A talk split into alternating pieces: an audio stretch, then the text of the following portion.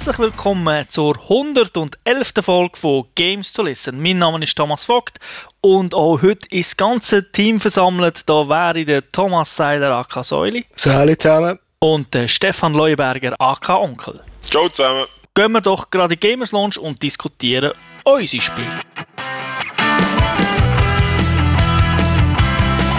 Es ist nicht Gamers Launch, es ist Vita Launch.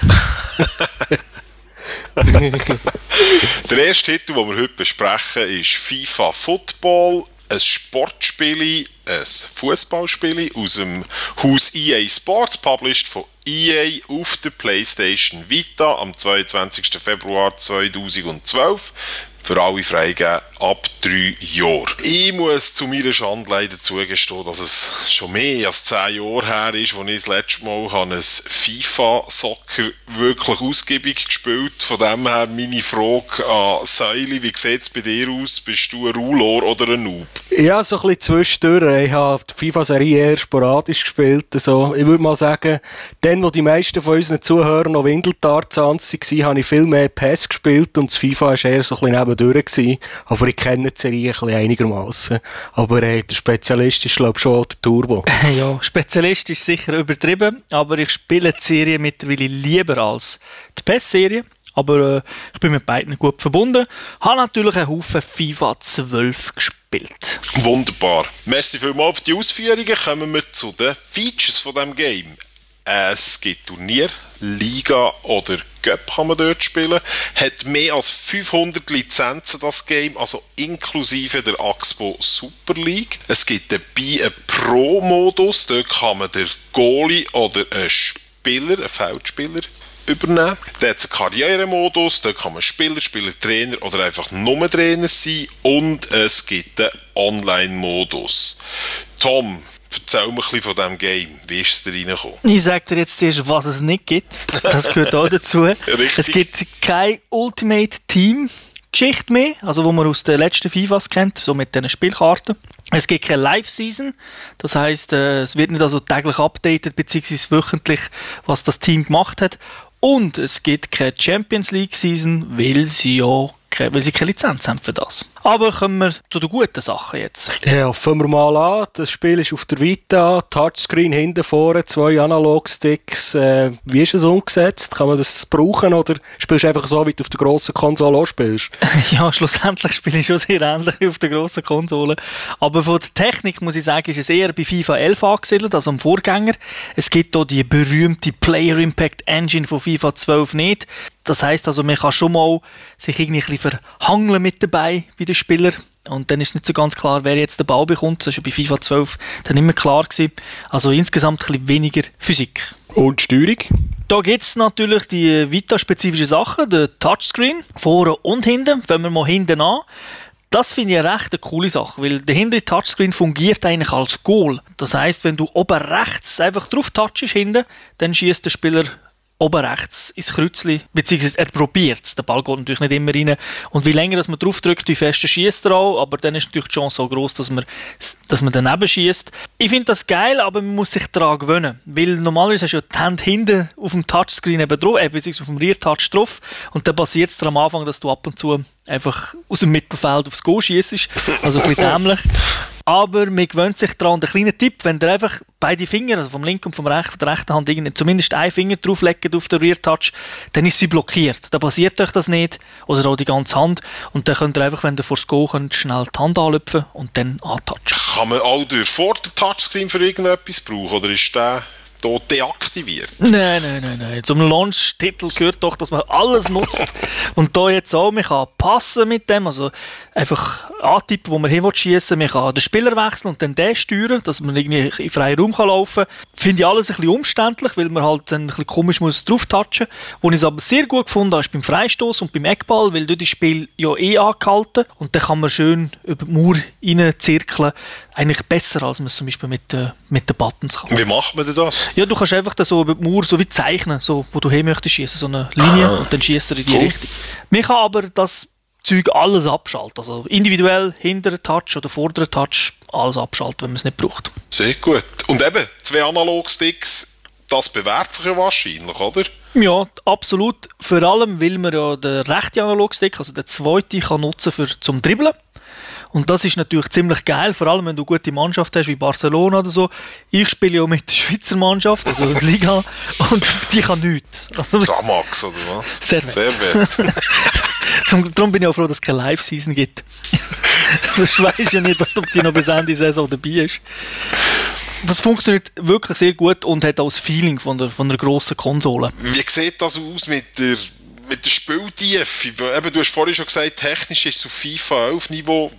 Sieht es spielerisch aus? Ja, also man merkt es vor allem an einer Geschichte. Bei FIFA 12 hat man ja vieles komplexes Verteidigungssystem eingeführt. Dass man muss im richtigen Moment den Button drücken, man kann den Spieler jetzt auch haben. Ein bisschen komplizierter und da hat man jetzt wieder das von FIFA 11. Man kann einfach mit der X-Taste den Ball oder mit der O-Taste reinrutschen. Das hat man aber vielleicht nicht gemacht, weil die Engine aus FIFA 11 ist, sondern vielleicht auch, weil einfach der L2-Button fehlt auf der Vita und man ja Touchscreen für etwas anderes gebraucht hat. Aber mir selber gefällt das sehr, weil ja, es soll nicht so kompliziert sein. Wie kommt das Spiel grafisch daher? Ja, absolut hammermäßig für eine Handheld. Detaillierte Spieler, die Animationen sind wirklich ziemlich geil. So etwas hast du auf einer Handheld noch nie gesehen. Ein kleiner Wermutstropfen ab und zu ruckelt es, aber ich möchte das jetzt nicht zu fest in den Vordergrund rücken, weil es ist wirklich sehr selten. Also von 20 Spielen ist das vielleicht einig, dass man so einen Moment gibt, wo es irgendwo ruckelt, aber einfach, dass wir es erwähnt haben. Und auch die Ladezeiten sind eigentlich recht cool, wie man es halt kennt von den grossen Konsolen. Wenn es mal geladen ist, ganz am Anfang spiele ab dann kannst du eigentlich zwischen der Ladezeit immer im Stadion rumsäckeln und schießen. Und du hast verschiedene Kameraeinstellungen. Da muss ich sagen, gibt es keine, die mir out of the box gefallen hat, aber du kannst dich dann immer noch selber verändern. Also ich habe noch weiter rauszoomt, dass einfach so viel wie möglich vom Spielfeld gesehen. Wie fest nervt der Kommentar? Gibt es den da? Ja, den gibt es natürlich. und es sind halt auch die beiden Deutschen, die man schon immer gehört. Ich muss sagen, hm, das ist am Anfang lustig. Also zumindest, wenn man mit Kollegen spielt und ein bisschen Bier gesoffen hat. Mit der Zeit nervt es aber, weil es ist halt immer das Gleiche. Aber es hat ein paar Neusprüche. Man kann sie aber zum Glück ja auch abschalten. Musik gibt es auch. Kennt man auch, das EA Tracks, die sie gemacht haben, wo sie immer eine lizenzierte Musik haben. Da sind es jetzt ein bisschen weniger Songs, hat man aber also auch Auswahl. Und die Menüübersicht ist genau gleich wie bei FIFA 12, also erheblich besser als bei 11 und vorher. Das letzte Feature, online, wegen der Zug voll FIFA-Leute rum sind, kannst irgendwie 11 gegen 11 spielen, der Oberstock gegen Unterstock in der S-Bahn, oder wie sieht das aus? das wäre natürlich cool. Leider ist das nicht so, du machst, spielst jetzt so nur 1 gegen 1, aber auch das funktioniert recht gut und ich denke, das lenkt jetzt mal so für, für einen Launch-Titel. Wir hoffen natürlich dann beim nächsten FIFA auch ein bisschen mehr. Ist das äh, online oder ad hoc? Online und ad hoc. Ja, cool. Kannst du so ah. wählen. Und brauchst auch keinen Online-Pass und so Zeug. Also kannst einfach direkt los. Und funktioniert es? Oder lägt Hast du es mal getestet? Mhm, ich habe es mal kurz getestet. Bei mir hat es gut funktioniert. Aber bei zwei Matches ist das nicht wirklich repräsentativ. Aber es hat geklappt. Wie sieht es aus mit der Wertung? Kannst du das in einer Zahl zusammenfassen, das Ganze? Ja, wir haben dem Spiel ein Vierige. Und es ist ja auch ein Spiel des Monats im Games to Watch gewesen, zumindest für die Handhelds. Und es ist wirklich das beste Fußballspiel auf einem Handheld. Oh, das ist eine Ansage. Okay. Dann kommen wir schon zum nächsten Game, nämlich Virtua Tennis 4 World Tour Edition. Ein Sportspiel, ein Tennisspiel, entwickelt von Sega, published von Sega, rausgekommen auf der PlayStation Vita am 22. Februar 2012 für alle ab 3 freigegeben. Wiederum, ich bin halt nicht so der Sportler, weder im richtigen Leben noch auf unseren verschiedenen Unterhaltungselektronik. Äh, äh, von dem her, es beschränkt sich darauf, dass ich in der Spielhalle in Spanien betrunken ab und zu ein bisschen Geld verschwendet. Mehr kann ich zu Virtua Tennis leider nicht sagen. Wie sieht es bei dir aus, Säule? Ich bin Downtown Switzerland in Interlaken der Spielhallenkönig wo das Spiel ist rausgekommen und dann zumal hatte ich halt auch noch einen Dreamcast gehabt. Und da haben wir halt auch noch viel daheim oder sonst mit Kollegen gespielt, gegeneinander, doppel, einzeln. Also zu dieser Zeit habe ich viel, wirklich viel gespielt. Und äh, bis nach die Vita ist rausgekommen, habe ich aber die Serie wieder ein bisschen aus den Augen verloren. Wie sieht es bei dir aus, Tom? Bist du auch äh, Altmeister wie der Genosse Säuli? Nein, das kann ich nicht toppen. Also so gut bin ich vermutlich nicht gewesen. Ich habe es aber immer gespielt und auch jetzt auf der Next-Gen-Konsole habe ich eigentlich die letzten immer gespielt. Okay. Ja, kommen wir zu den Features. Das Game hat 22 Topspieler, klingende Namen drunter wie Federer, Nadal, Williams, die Venus-Ausgabe von der und Sharapova, als zum Beispiel nennen. Es hat 33 Tennisanlagen, 10 Minigames, World Tour, also der Karrieremodus, es hat einen Arcade-Modus und man kann online gamen. Ja, also Altmeister, erzähl mal, wie ist denn das Ganze so reingekommen? Also ich muss jetzt mal gerade sagen, Vita spezifisch mit der Steuerung, ich habe einfach, ich spiele eine Arcade-Steuerung mit dem linken Analogstick und den Buttons, das ganze Touchscreen habe ich nie ausprobiert.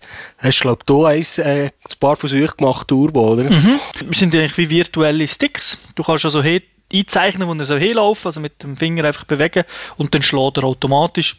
Funktioniert, aber ich bevorzuge auch die klassische Steuerung. Okay. Karrieremodus. Was heisst das? Ist das einfach so ein Match nach dem anderen oder gibt es da noch ein bisschen Abwechslung drin?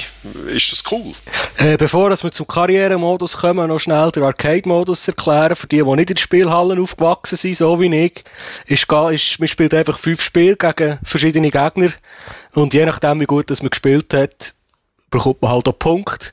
Und äh, was im Spielsalon so gegeben hat, wenn man perfekt war bis zum Schluss, dann bekommt man noch irgendeine Challenge von einem Supergegner.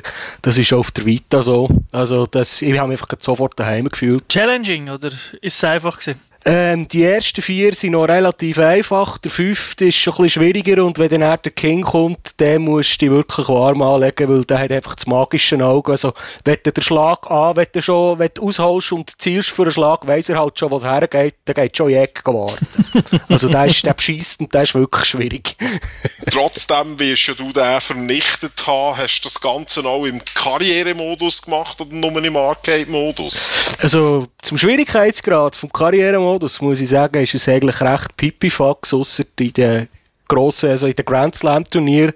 Da hast du vielleicht im Finale ein bisschen länger, aber sonst ist, also der Schwierigkeitsgrad wirklich so, kannst halt schnell im Zug innen eins oder zwei Spiele machen und hast dein Erfolgserlebnis und gehst an die nächste Station in deiner Karriere. Kann ich bestätigen. Es wird also nur sehr langsam schwieriger.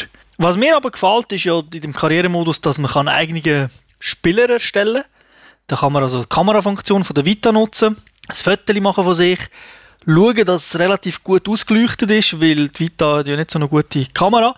Und bei mir ist es natürlich ist das nicht der Fall gewesen und das hat dazu geführt, dass mein Spieler jetzt aussieht wie ein Zombie. Aber man kann ja auch noch Kleider und so dazu kaufen und die haben dann eine Sonderbrille gegeben, also zumindest wie eine, ja, vielleicht nicht wie ein Zombie, sondern eher wie ein Vampir aussieht jetzt. Zombie mit Sonnenbrille halt. genau. Brains. Aber man kann auch bestehende Spiele natürlich nehmen. Man muss nicht unbedingt jetzt so eine selber, also eine selber machen mit Fotos. Und ja, was, was ich cool finde, ist, dass es so Brettspielartig ist. Also man hat so eine Übersichtskarte, die ganze Welt. Da zoomt man irgendwie rein. Ich glaube am Anfang, ich weiß gar nicht, wo an? In Asien. In, Austra in Nein, Asien. in Australien, erst recht. In Australien, genau. Das ist der Weg zum, zur Australian Open.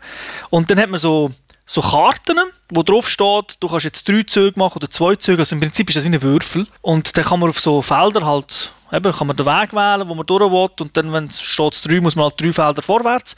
Und dann muss man auch ein bisschen taktisch vorgehen, oder? Auf welches Feld will ich jetzt? Es gibt ja so neutrale Felder, wo gar nichts passiert. Es gibt Felder, wo man sich ausruhen kann, wieder Energie auftanken. Es gibt Felder, die negativ sind, wo es zum Beispiel Punktabzug gibt oder so. Und dann natürlich die üblichen Felder, wo, wo wichtig sind. Minigames, das ist wie Training, wo man die Spieler kann leveln kann. Und dann natürlich Turnier, beziehungsweise auch äh, einfach kleine Training-Matches. Was jetzt noch eben interessant ist, die verschiedenen Minigames, die trainieren alles, verschiedene Fähigkeiten von dem Spieler, zum Beispiel das Netzspiel, das Grundlinienspiel, der Aufschlag und so weiter. Und anhand von dem, wie man dort trainiert werden, dann äh, Spieltechniken, so Spieltypen, äh, so freigeschaltet. Da kann man zum Beispiel einen Surf- und Volleyspieler äh, kaufen, also die Fähigkeit kaufen, dass man Surf- und Volleyspieler ist oder ein Grundlinienbölzer und dort kommt schon noch recht Taktik rein, vor allem jetzt, so wie wir es gesagt haben, bei den schwierigeren Spielen, bei den Grand Slam Turnier macht es halt eben einen Unterschied, äh, welche Taktik, also was man für einen Spielstil gewählt hat, das sollte ja zu einem passen. Und man kann es halt ja auch anpassen, wenn man weiss, gegen welchen Gegner das man muss spielen und auf was für eine Unterlage dass man unterwegs ist. Mhm. Und es gibt ja auch neu einen Superschuss, den man einfach gibt's auf der grossen Konsole. Und den kann man ja dann auch so viel füllen. Also wenn du Surfen Volley gewählt hast, dann füllst du den Balken eigentlich nur, wenn du auch so spielst. Ja. Und dann kannst du halt einen Superschuss machen mit Slow Motion und all das ganze Geschichte. Und das ist unbreakable. Also, Nein, nein, wie soll ich nein, sagen? nein. Den kannst, Schon nicht, Nein, nein, okay. den bringst du eigentlich, wenn, wenn du gerade im richtigen Ecke stehst, locker zurück. Was ich ein bisschen schade finde an diesem Superschuss, ist, er ist eigentlich recht unnütz, weil sobald das der Balken halb voll ist, dann spielst du automatisch besser. Dann kann die Spieler gewisse Moves machen, wie aus dem, aus dem Sprinten raus ohne guten Schlag bringen oder Ball retten. Das heisst, äh, ich gehe eigentlich das Risiko, den Superschuss zu brauchen, gar nie, weil wenn ich ihn brauche und, ihn, und er nicht gut funktioniert, ist mein Balken leer. Genau. Und dann kann ich dann gewisse Schüsse nicht mehr holen oder gewisse Schläge nicht mehr bringen. Das heisst, ich schaue einfach, dass ich den Balken voll bringe und die am Schluss, wenn ich den eh 40-0 in Führung bin, so zum Show-Off bringe ich dann auch den Superschuss, dass ich einen schönen Replay habe. Aber sonst äh, ist es eher un ich finde es jetzt eher unnütz. Also ich mache es meistens für einen Matchball. Ja, genau. Ein bisschen zum Schauen. Vielleicht noch ganz kurz auf Minigames. Das ist also nicht nur Tennis spielen, wie man es kennt im klassischen Stil, sondern Teller abschießen, wo einem entgegenfliegen, Münzen sammeln, Hühner aufsammeln und abliefern im Stall. Bombentennis gibt es. Ich glaube, du hast sogar Poker mal gespielt, oder? Ja, genau. Ganz abstruses Zeug. Ja, aber es ist halt alles darauf ausgelegt, für gewisse äh, Spiele, also gewisse Techniken zu trainieren. Was es auch noch gibt, weitere Vita-Features, gibt es äh, noch zusätzliche Minigames, die es im Karrieremodus nicht gibt. Das ist so ein Fotomodus, wo man seinen Spieler kann fotografieren kann, wie, wie er halt in verschiedenen Kleidern aussieht. Man kann einen Tennismatch aus der Ego-Perspektive spielen, das ist ganz speziell. Oder die Vita einfach auf den Tisch legen, dann sieht man das Spiel von oben, einfach so eine Linie, fast ein wie Pong. Dann kannst du eigentlich zweite Höhe so Overhead-Tennis spielen mit dem Touchscreen. Also spielen tut sich in diesem Fall mit diesen ganzen Möglichkeiten ja nicht schlecht. Wie sieht es aus mit der Grafik? Seid ihr zufrieden gewesen? Bin sehr überzeugt, dass es kommt wirklich hübsch daher.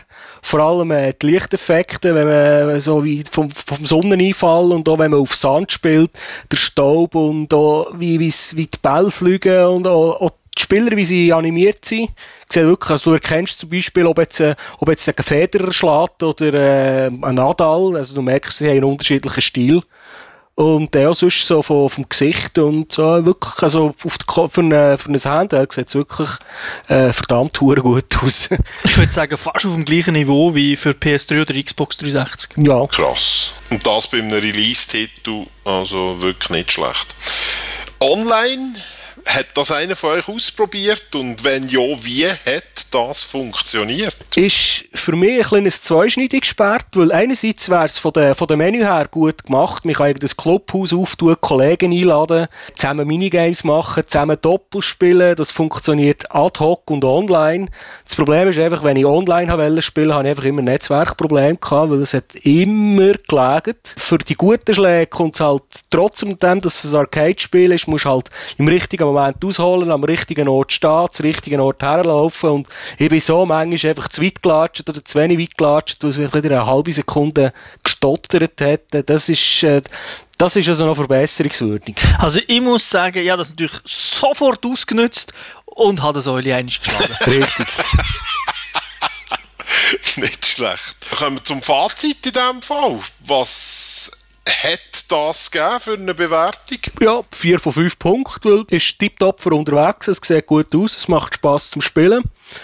Die Matches und alles sind nicht allzu lang, also man muss jetzt nicht irgendwie über fünf Sätze äh, spielen oder so, dass man eine Stunde lang beschäftigt ist, bis der Akku leer ist. Also für, für einen Handheld ist es wirklich ein perfekter Titel. Dann kommen wir in diesem Fall zum letzten Titel vom heutigen Podcast. Das ist Mod Nation Racers Road Trip. Ein Funracer von Sony San Diego Studios, published von Sony auf der PlayStation Vita, 22. Februar und für alle ab 3 freigegeben. Das ist nicht das erste Mod äh, Nation Racer Spiel, von dem her wiederum die Frage in die Runde, weil ich wiederum ein Noob bin, tut mir ja leid heute, ich habe wirklich nicht dafür. Wie sieht es aus? Erfahrungen, Säuli? Ich kenne die PS3-Version, ein paar Stunden gespielt, hat mich aber nie gerade so gepackt, weil ich bin ja nicht so der Play, Create, Share-Typ, der 100'000 Strecken macht und das Spiel hat halt einfach auf der, auf der grossen Konsole noch Ladezeiten gehabt, wo man, wo man einfach, wo man abgelöscht hat. Darum, äh, Ich kenne es und äh, mehr kann ich nicht sagen dazu. Ich habe alle drei Varianten gespielt, also PS3, PSP und jetzt die Vita. PSP und die Vita-Version ist ja vom gleichen Entwickler, aber sie sind unterschiedlich. Dann komme ich zu den Features von dem Game. Selbstverständlich hat das verschiedene Rennmodi. Es gibt einen Karrieremodus, es gibt einen Time Trial und einen Ghost Mode. Dort kann man Bestzeiten von anderen Spielern abladen und sich somit vergleichen. Es hat einen Streckencharakter und einen Karteditor und es gibt Ad-Hoc Multiplayer für bis zu vier Leute. Tom, wie geht das ab? Geht es anders ab oder anders? es geht ab wie bei Mario Kart. Das ist nämlich auch so ein Mario Kart-like Spiel. Also man fährt wirklich in Karts um auf Strecken mit acht Gegnern. Es gibt 30 Strecken zur Auswahl in sieben Umgebungen, also zum Beispiel Eis oder auch so asiatisch angehaucht, Großstadt, Dschungel.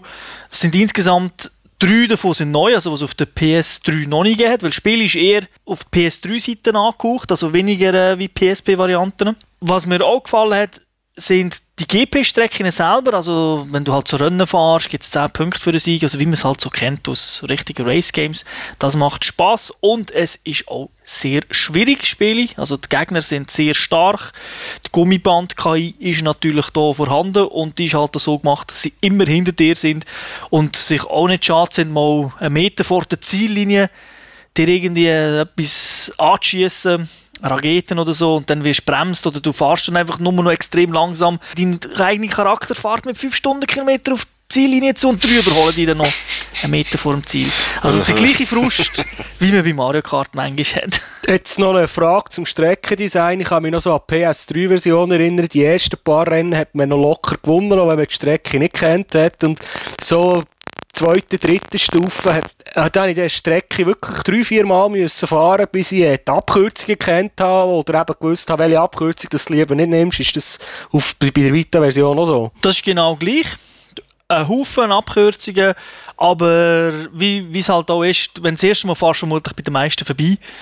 Weil sie, du siehst sie zwar, aber vielleicht zu spät. Mit der Zeit kannst du es ein bisschen besser. Aber was mir, was mir dunkelt, sind das Design der Strecke ist nicht so einprägsam. Also ich habe nicht das Gefühl, es sind so richtig geile Strecken, wo bei Mario Kart hast oft noch ein, zwei Runden, weißt schon, wo das Ganze irgendwie ist. Du musst die Strecke nicht hundertmal fahren. Und da, manchmal muss ich sagen, uh, ein bisschen wirr. Auf der PS3 hat es auf der Strecke in Alba so, für mich so Panikecken gegeben. Wenn ich gewusst habe, dass ich dort irgendwie bereicht oder abgeschossen werde, dann fliege ich irgendwie so ins Gücki, dann verliere einfach 10, 20 Sekunden, bis ich wieder, bis ich wieder am Feld hinten dran bin. Das ist sie ähnlich, oder äh, haben sie das bisschen besser ausbalanciert. Ja, so schlimm ist es eigentlich nicht. Also, auch wenn du ins Gücki rausjumpst, kann ja passieren, dass du irgendwo hinfliegst, wo du nicht mehr auf der Strecke bist. Es tut dann eigentlich noch automatisch respawnen an einem Ort, wo du wieder hinten dran bist.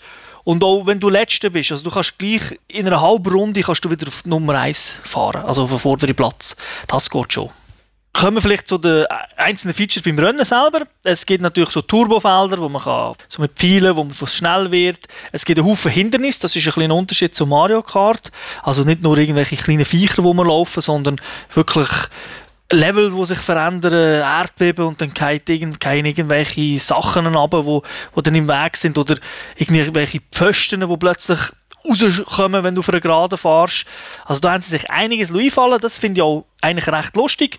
Darum auch die Betonung wieder, bist Letzte, 30 Sekunden später bist du wieder Erste, 35 Sekunden später bist du wieder Letzte. Also das hast, das hast halt schnell. Also, und vor allem am Anfang, wo du die Strecke gar nicht kennst. Aber du bist nicht komplett verloren. Mit schwer meine ich einfach vor allem, dass der Gegner immer hure nah dran ist. Also du machst keine Solo-Rennen, wo einfach 40 Sekunden Vorsprung hast oder so. Das gibt es von Anfang an nicht. Dann gibt es Monster-Jumps, die brauchst du auch, also einfach grosse Hüpfsachen, wo du dann auch Stunts kannst machen, um deine Powerleiste zu füllen. Das ist auch etwas, was man von Mario Kart nicht kennt. Man hat so eine, so eine kleine Leiste und die kann man nutzen für zwei Sachen. Zum einen für ein Turbo zu zünden und für das andere ist ein Schutzschild einzuschalten. Und das ist dann wirklich ein grosser, grosser Unterschied zu Mario Kart, weil man mit dem Schutzschild kann man alles abwehren. Es ist natürlich so, dass man ab und zu kurz vor dem Ziel abgefangen wird, aber wenn du Schutzschild hast, kannst du es einfach einschalten und fährst so durchs Ziel, dann weißt du, es wird dir nicht mehr passieren. Alles klar. Du musst einfach, das Timing muss halt stimmen. Genau, ja. Mein Lieblingsthema sind bei jedem Game eigentlich Waffen. Was hat man da? Schildkrottenpanzer. Nein, das ist ein bisschen moderner, würde ich sagen. Aber vom Prinzip her natürlich gleich. Es gibt Raketen, es gibt Blitze, es gibt Eis, Energiestrahlen. Also es sind da verschiedene Sachen geboten. Die sind farbig dargestellt, wenn man sie einsammelt. Auch da, was man von der PSP-Version ja nicht, also was man in der PSP-Version nicht hat, dafür in der PS3-Version ist jetzt da wieder drin, man kann die Waffe mehrstufig aufleveln.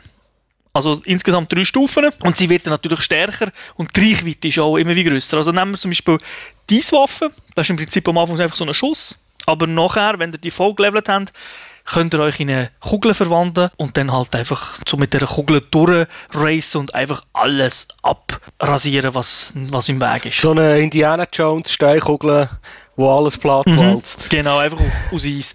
Und das, das finde ich recht geil. Es ist lustig zum Zuschauen, ist auch ein bisschen anders zum Steuern. Das macht richtig Spaß. Was mir jetzt auch noch gefällt, ist, dass man die Waffe selber aber auch umwandeln in eine, wieder in Energie für die Powerleiste, weil manchmal, wenn du führst, du kannst eigentlich nicht gegen Kinder schießen, dann brauchst du das Zeug gar nicht, oder? Und dann hast du lieber ein Turbo oder ein Schutzschild. Das finde ich eigentlich äh, sehr clever gemacht. Also, das klingt für mich so ziemlich nach Non-Stop-Action. Gibt es da technische Probleme infolgedessen? Ja, das gibt's leider. Und zwar die Framerate bricht ab und zu ein. Nicht so, dass du nicht kannst spielen aber doch wirklich merkbar und nicht so selten. Also wirklich öfters. Vor allem, wenn du so ein bisschen im Nahkampf bist, weil du kannst ja auch mit dem rechten Analogstick kannst du Gegner noch rammen. Auch das füllt wieder die Energie auf. Und dann äh, ja, ist meistens da halt wirklich viel Chaos, viel los und dann äh, hast du vielleicht, würde ich sagen, 20 Frames pro Sekunde. Aber du gewöhnst dich dran. Also es ist nicht irgendwie wirklich matchentscheidend. Ist, es, es dann nicht beim Steuern. Das ist das Wichtigste. Du hast recht. Bei den Features habe ich vorhin sehr viele verschiedene Editoren vorgestellt. Kannst du mir da irgendetwas Näheres darüber erzählen? Was kann man mit denen machen? Ja, du kannst natürlich deine eigenen Strecken generieren. Das funktioniert mit dem Touchscreen natürlich am Anfang mal ganz cool, weil du hast so eine Fläche, die du oben siehst und dann kannst du mit dem Finger deine Strecke mal zeichnen. Irgendwie, wie du willst. Das ist wirklich geil. Du kannst dann aber natürlich auch noch Bäume, Häuser oder eben Extras, Pfeilen, Fallen, all das kannst du machen. Du kannst auch Höhen ändern, also dass die Strecke gegen oben geht, gegen runter geht, dass Wasser über die Strecke läuft. Und dort so im Detail ist dann manchmal die Touchsteuerung nicht so genial, muss ich sagen, weil halt dann musst du zu genau sein und mit dem Finger, oder? Das ist äh, eher störend, aber das Gute ist, es ist wie auf der PS3, du kannst dann auch umschalten, dass du mit dem Ana- Analogstick kannst nutzen. Also ich habe meistens mit dem Finger schnell die Strecke gezeichnet und den Rest mit dem Analogstick gemacht. Die PS3-Version ist ja auch bekannt dafür, dass man auch noch Charakter kann kreieren mit wildesten Sachen und das Auto ummodeln. Ich nehme mal an, das, das haben sie hier eins zu eins probiert äh, zu übertragen, oder? Genau, also du kannst Kleidungsstücke freischalten, dann im Charakter geben, ganze Tausende von Stickers drauf tun. Also das funktioniert wirklich geil. Was ich ein bisschen schade finde, dass du keine Fotos kannst machen und das drauf tun. Aber das ganz Coole ist, bei all diesen Editoren, Charakter, Karte und auch, äh, Streckeneditor, du kannst alle Strecken, die es auf der PS3 auch gibt, abladen. Und natürlich die, die auf der Vita gemacht worden sind. Also Sony sagt, das sind über 500'000 Strecken, die du hier zur Auswahl hast. Die kannst du dann aber nur allein fahren, beziehungsweise halt im Ghost-Modus, die kannst du nicht in GP einbinden. Das ist ein bisschen schade, aber trotzdem hast du da wirklich enorm viel und bei den Charakteren auch. Und ist ja klar, Nummer 1 Charakter, also Nummer 1 Charakter ist der Mario. Also Content ist eigentlich massig vorhanden, das ist nicht das Problem, oder? Aber ich glaube, äh, eben, der Steff hat am Anfang gesagt, es gibt nur Ad-Hoc-Modus und online kannst du nicht racen. Genau, das kann ich gerade zum Fazit kommen. Es macht Spaß. Das Waffensystem ist durchdacht mit dem Schutzschild, der Editor ist gut. Technisch hat es halt eben so ein bisschen das ein oder andere Manko. Streckendesign ist nicht perfekt, aber das Schlimmste ist der fehlende Multiplayer-Modus, wo wirklich Langzeitspass ja würde bringen und der fehlt da. Und darum haben wir dem Spiel halt ein bisschen mehr Abzug müssen geben. Da haben wir ihm halt nur ein 3 von 5 gegeben, obwohl eigentlich das Alleinfahren schon recht spaßig ist. Ja, vielleicht kommt ja das eins noch als DLC oder im Mod Nation Races nächste Ausgabe für die Handheld. Hoffe ich. Also in der nächsten Ausgabe muss es sein, aber die Hoffnung ist ja noch da auf einen Patch. Wer weiß, wer weiß. Drücken wir die Daumen. Dann danke ich euch beiden für die äh, Infos, die ihr den Zuhörern und auch mir gegeben habt. Und wünsche allen eine schöne Zeit. Bis zum nächsten Mal. Ciao zusammen. Salut zusammen. Auf Wiedersehen.